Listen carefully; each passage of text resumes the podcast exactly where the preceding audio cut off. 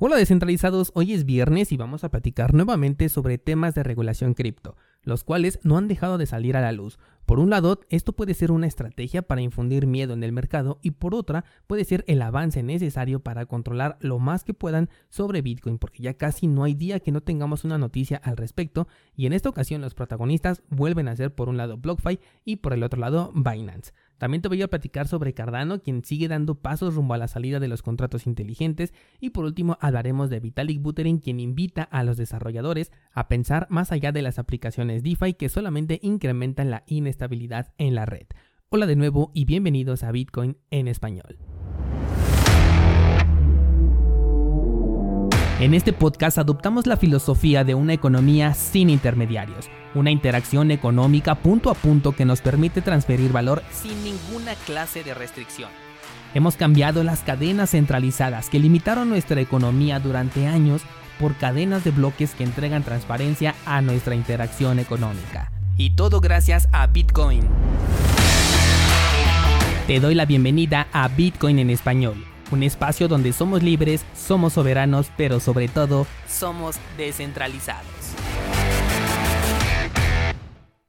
Cada vez son más frecuentes las noticias sobre regulaciones, advertencias y propuestas de ley que no son nada amigables con las criptomonedas y cuando el río suena es porque agua lleva descentralizados, por lo que hay que estar muy prevenidos y muy pendientes. Antier te platicaba sobre BlockFi, una plataforma de préstamos centralizada, la cual no está cumpliendo con las reglas establecidas por Nueva Jersey. Por este motivo se le invitó a dejar de operar dentro de este territorio. Cuando te di esta nota, te comenté que si dejaron pasar ese tema de la regulación con un estado, era altamente probable que de esta misma forma lo hubieran hecho en cualquier otro estado. Y bueno, pues ahora se ha levantado Alabama, quien ha dicho exactamente lo mismo, aunque se lo ha dicho de una manera mucho más sutil, ya que le ha brindado a BlockFi la oportunidad de que ellos expliquen por qué razón no deberían de solicitarle el cese de operaciones dentro de su territorio. Esta es una técnica de mátate tú solo, sobre todo porque cuando te están haciendo esta pregunta es porque ya saben que hay algo que no estás cumpliendo, hay algo que no está bien y ese algo por supuesto es que no cuentan con la regulación necesaria.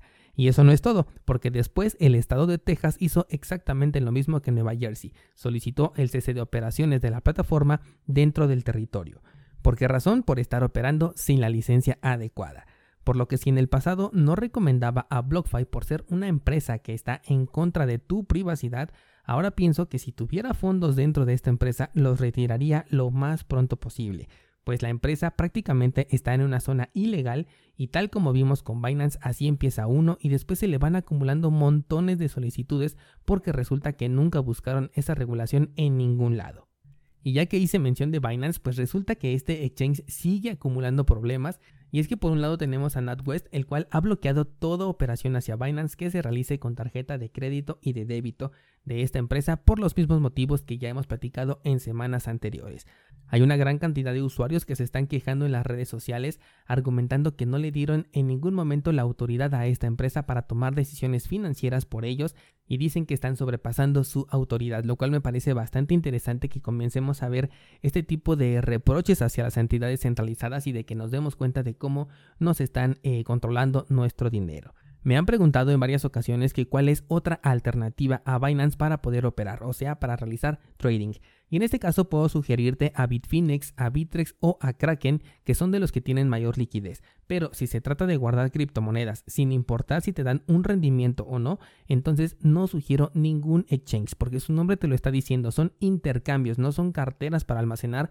no son plataformas de inversión y el riesgo que se corre, sobre todo ahorita que las regulaciones están a la orden del día, es bastante grande. Por otro lado, tenemos a Corea del Sur, el cual ha anunciado que cualquier empresa centralizada que ofrezca servicios de intercambio o inversión en criptomonedas y no esté debidamente regulada tendrá serios problemas legales dentro de este territorio y esto va a aplicar sin importar si la sede de esta empresa se encuentra en otro país. Mientras quiera ofrecer sus servicios aceptando la moneda nacional de Corea, se los ofrezca directamente a los ciudadanos coreanos o incluso si la página utiliza el idioma coreano dentro de su plataforma, entonces debe de estar debidamente regulado en este país lo cual le añade otro peso encima hacia Binance, así que descentralizado protege tus criptomonedas teniendo siempre la custodia de las mismas y ten mucho cuidado con todas las empresas centralizadas en este momento porque por lo que estamos viendo están en la mira de los reguladores.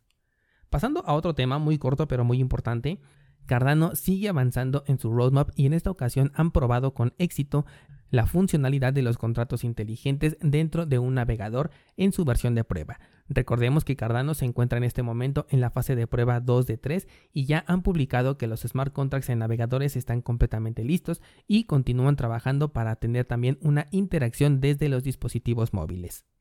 Las críticas no faltaron diciendo que van bastante lentos, que ya todos los proyectos tienen sus contratos inteligentes y que ellos nada más se la pasan haciendo anuncios, pero recordemos que existe una versión de prueba la cual si tú eres un desarrollador la puedes utilizar, la puedes descargar, puedes trabajar sobre ella y puedes verificar que efectivamente estos avances se están dando y que por ejemplo ahorita los contratos inteligentes ya están activados para navegadores y esto es verificable.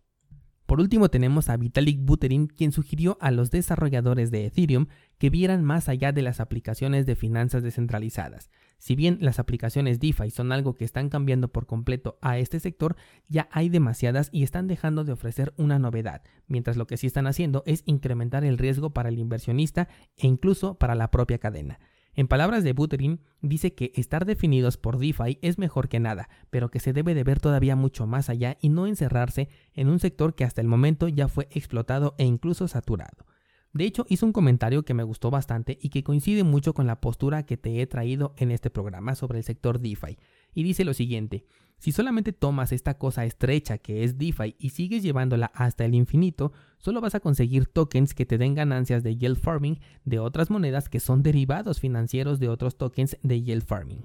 Y remarco que Buterin dejó muy claro que el sector DeFi sí está aportando cierto valor al sector, pero no es indiferente ante el riesgo sistémico que representan los productos derivados complejos y remata diciendo lo siguiente. Estas cosas son valiosas hasta la capa 1 e incluso la capa 2, pero una vez que llegas a la capa 6, en realidad lo que estás haciendo es aumentando la inestabilidad financiera y el riesgo de que todo esto se derrumbe. ¿Te acuerdas que anteriormente te comparaba mucho a todo eh, lo que se está desarrollando alrededor de Ethereum con el juego de Jenga? Bueno, pues esto es justamente lo que te está diciendo Vitalik Buterin al decir esta frase de el riesgo de que todo esto se derrumbe. Y este me parece un excelente tema para abrir el debate de este fin de semana descentralizados. Cuéntenme, por favor, qué tanto creen que sigan explotando a las DeFi, qué tanto creen que pueda aguantar Ethereum con las DeFi, porque entre más hay de estas plataformas, más saturación le dan a la red y como sabemos, la red de Ethereum no aguanta en momentos de alto movimiento el número de solicitudes y transacciones que se hacen dentro de estas aplicaciones.